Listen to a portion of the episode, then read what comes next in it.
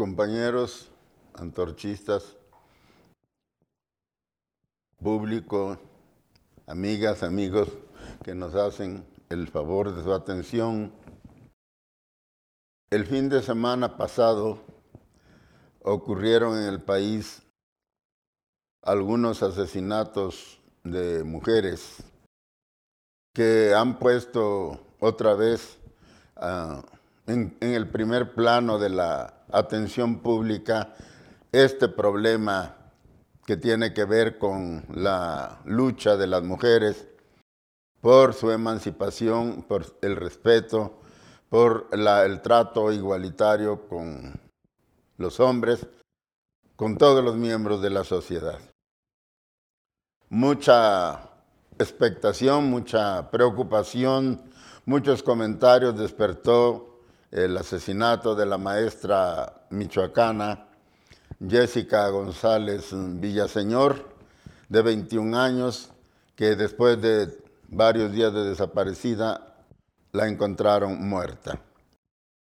También despertó mucha indignación el asesinato de Alondra Elizabeth Gallegos en Saltillo, Coahuila, que también apareció en una bolsa de plástico dentro de un tambo de ropa después de varios días de desaparecida.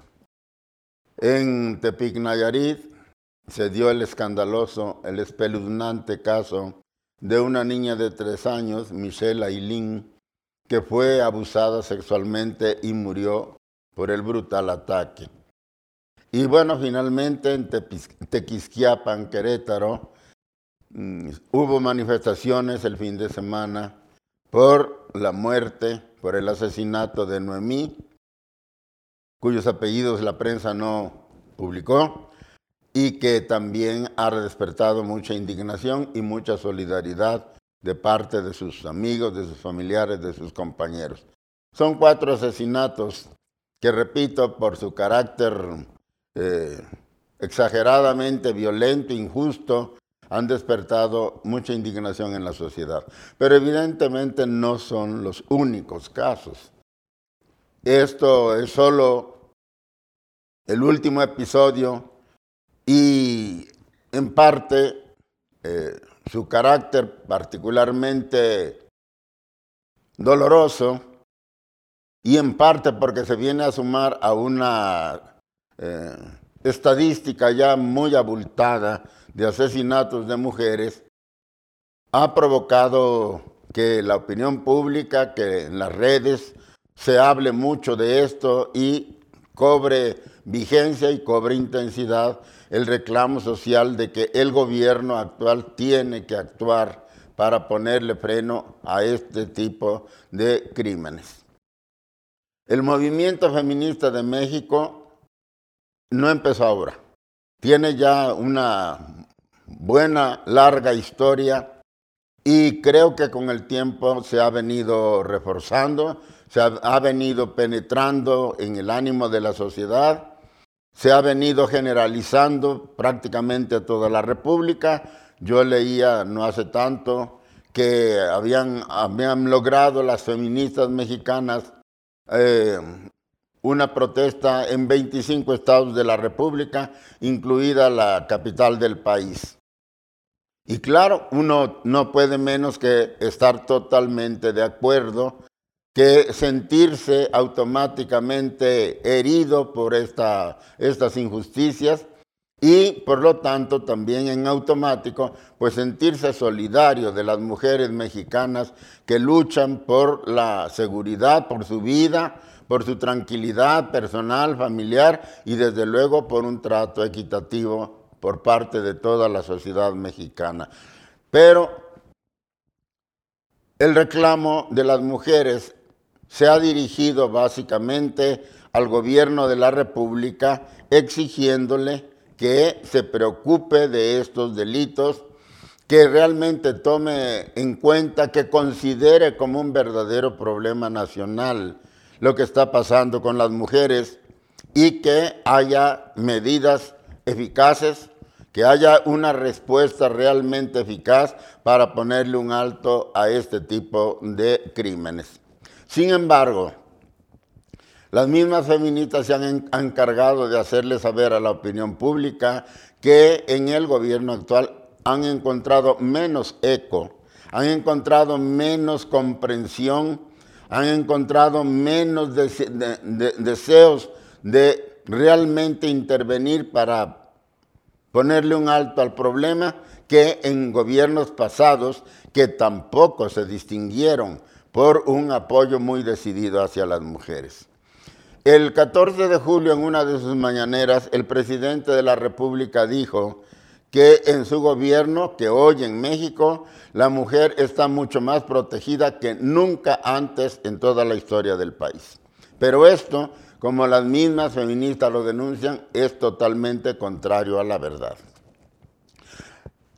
Han, ella, han hecho, han organizado manifestaciones que se han dirigido al presidente, que han llegado al zócalo de la capital, que han llegado a las puertas de Palacio Nacional y la respuesta que los mismos medios se han encargado de publicar es una indiferencia del presidente bastante marcada, puertas cerradas en el Palacio Nacional y al día siguiente o al tercer día en sus mañaneras sale el presidente a descalificar el movimiento de las mujeres.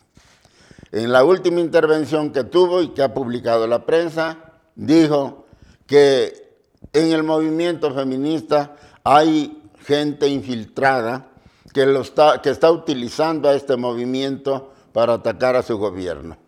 Dijo que los corruptos, los ladrones, los que antes vivían de robar y de saquear y que ahora están muy inconformes porque su gobierno está poniendo un alto definitivo a estos abusos, están aprovechando el movimiento feminista para atacarlo, que hay gente infiltrada en el movimiento feminista. Las feministas han contestado con ironía de que sí, que ellas son unas infiltradas, que confiesan que son unas infiltradas, que se han logrado infiltrar eh, con mucho valor, con mucha decisión, con mucha tenacidad en las universidades, en las escuelas, en, el gobierno, en los gobiernos municipales, en los gobiernos estatales e incluso le advierten al presidente que también están en el gobierno federal y que se cuide porque es muy probable que alguna infiltrada esté cerca de él. Es decir, las feministas no están de acuerdo con esta caracterización de su movimiento y desde luego protestan con esta ironía para hacerle ver al presidente que eso que dice en primer lugar no es cierto. Y en el supuesto de que lo fuera, eso no nulifica las denuncias que ellas hacen, las, eh, injusticias, los atropellos de que ellas se quejan y en particular no nulifica, no revive a las muchas mujeres asesinadas que ha habido en nuestro país. Las estadísticas no mienten. En el primer semestre de este año, precisamente mientras el presidente declaraba que hoy la mujer está más protegida que nunca, se cometieron 489 asesinatos de mujeres. Según los que llevan este tipo de estadísticas, es el segundo semestre más violento después del segundo semestre del 2019, que también es ya del gobierno de López Obrador, el más violento fue este primer semestre con 489 mujeres asesinadas. Y por lo tanto, pues evidentemente que las cifras nos hablan de que el problema está suelto, el problema está sin atención y desde luego los asesinatos que yo reseñaba rápidamente al principio, pues son una prueba de la gravedad que va adquiriendo el, el, problema y la necesidad de que el gobierno hable más en serio y tome más en serio la demanda de las mujeres. Yo quisiera, además de decir que en el movimiento antorchista nunca nos hemos declarado feministas porque nunca se nos ha ocurrido discutir la igualdad de la mujer con el hombre. Eso lo damos siempre, lo, dimos desde el primer momento como claro, como seguro, como automático y en Antorcha las mujeres son perfectamente respetadas. Debo decir que en Antorcha hay mayoría de mujeres sobre los hombres y que muchas mujeres antorchistas han sido promovidas a alguna diputación, a, las pocas presidencias municipales que tenemos y parte importante de nuestra agenda de lucha ha sido precisamente en favor de las mujeres más pobres, más débiles, más marginadas, como son, por ejemplo, las indígenas y como son las mujeres campesinas. Y de esto podemos presentar pruebas, hechos concretos. No se trata solo de adornarnos aprovechando este comentario. Es un hecho que en Antorcha no discutimos la importancia de la mujer, ni la igualdad de la mujer, ni la capacidad de la mujer. No lo discutimos, lo damos como algo establecido y así hemos decidido, así se explica nuestra política de, plena, de pleno respeto, de plena igualdad y de eh, plenas oportunidades para que dentro de nuestro movimiento las mujeres tengan una vida tranquila y el respeto pleno en primerísimo lugar de sus compañeros. Pero la verdad es que Creo yo que el problema de las mujeres es un problema que va más allá de los asesinatos, más allá de la violencia. Creo que las feministas lo saben, pero yo ahora lo aclaro y lo digo porque la prensa ha querido o plantea pues como si la lucha de las mujeres fuera solo por la violencia, digamos, física que están sufriendo, por los asesinatos que están sufriendo. Y como esta violencia es una realidad y va en ascenso, creo que se justifica que el problema se mire así. Es decir, que el problema de las feministas, que el problema de la mujer en México pareciera reducirse solo a la exigencia de que se paren los asesinatos de mujeres. Pero la verdad es que el problema de la mujer es bastante más amplio que los asesinatos. Los asesinatos solo son uno de los eh, hechos, es uno de los factores más visibles de la discriminación en el que vive la mujer. Y precisamente por ser uno de los más visibles y de los más hirientes, pues es el que acapara la atención tanto de las autoridades como de la prensa y quizás de las propias feministas. Pero la situación de la mujer, la situación de inferioridad, de la mujer, repito, va bastante más allá de los asesinatos. La mujer carece de derechos, la mujer carece de respeto, la mujer carece de una equidad social, de una equidad económica, de una equidad cultural, de una plena igualdad de oportunidades para su desarrollo como seres humanos, para su desenvolvimiento como la mitad más, poco mayor, más de la mitad de la humanidad y poco más de la mitad de los mexicanos.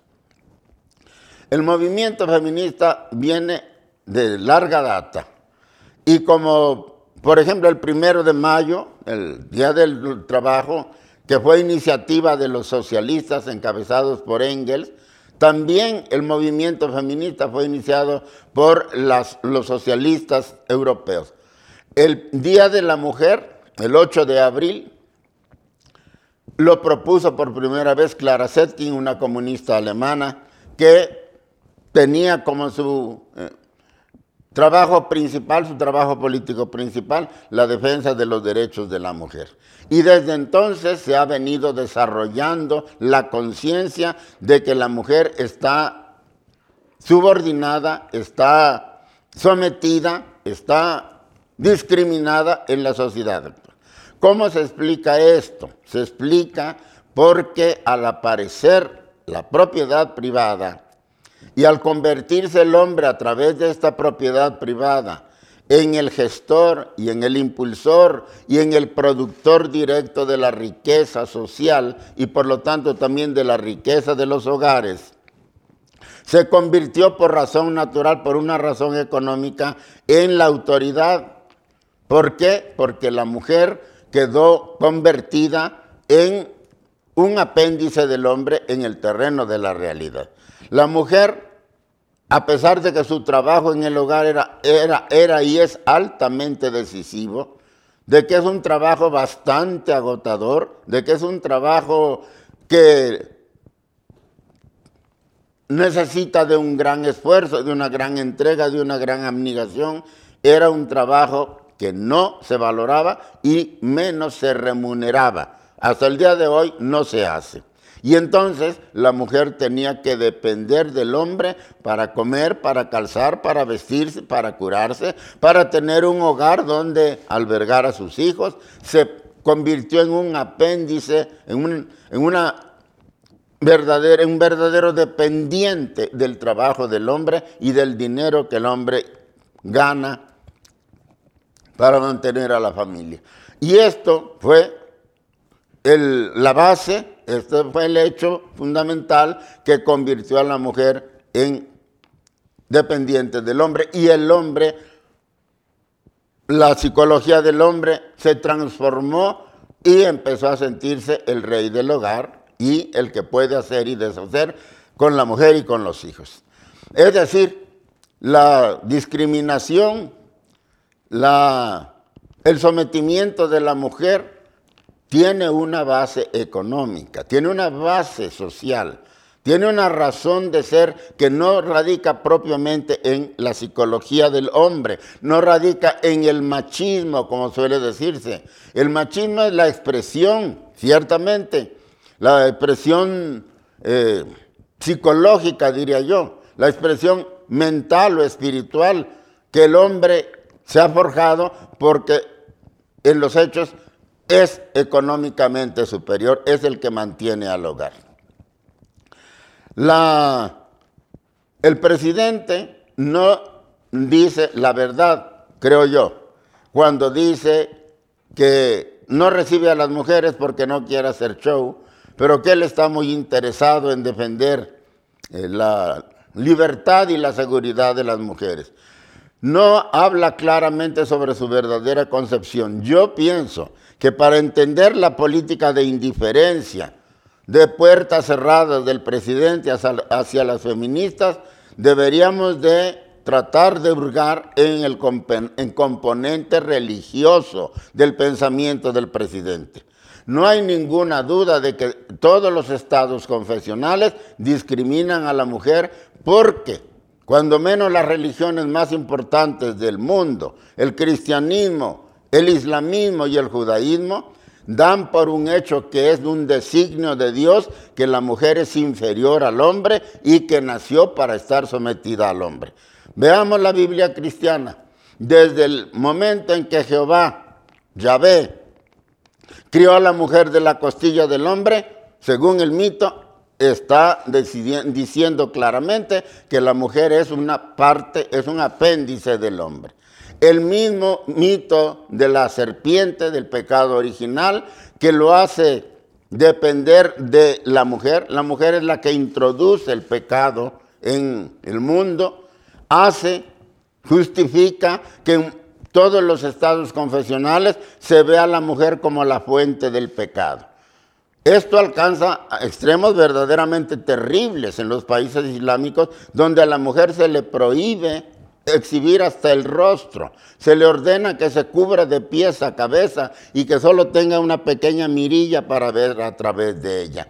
Ese es el pensamiento religioso fundamentalista en torno al problema de la mujer. De esto no hay duda. Y yo creo que el presidente, que todo el mundo sabe que es un hombre religioso, comparte este punto de vista y así hay que explicarse su indiferencia y su falta de respuesta a los problemas de la mujer.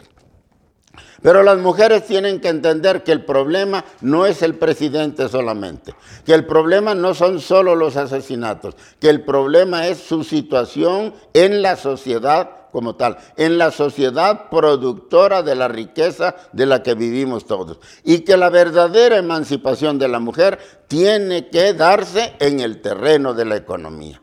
Lo que las mujeres tienen que pedir, lo que tienen que hacer, lo que tienen que demandar en su lucha es que ellas tengan empleo, que tengan absolutamente las mismas oportunidades para educarse, para hacer maestrías, para hacer doctorados, que tengan exactamente las mismas oportunidades para crear, para, para ocupar los puestos de mayor responsabilidad en el país, que no se conformen con que en el lenguaje se las mencione junto con los hombres, que no se conformen solo en que se exija la paridad de género en la Cámara de Diputados o en algunos otros organismos sociales. Ellas tienen que exigir la plena igualdad en el terreno económico.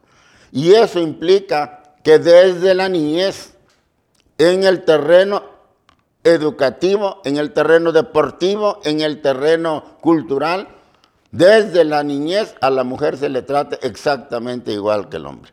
Se les vaya creando a los hombres y a las mujeres la idea de que todos nos necesitamos a todos independientemente del género. Y la sociedad tiene que entender que el trabajo de la mujer es tan productivo y tan importante como el del hombre y lo tiene que remunerar de la misma manera que el trabajo del hombre.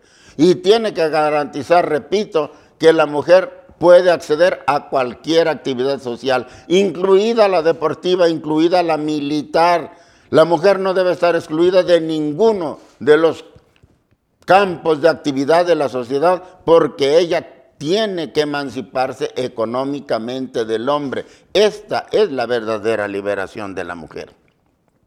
Pero evidentemente que esto no es una tarea, cuando menos así lo quiero ver yo, no es una tarea solo de las mujeres. Esta es una tarea de toda la sociedad.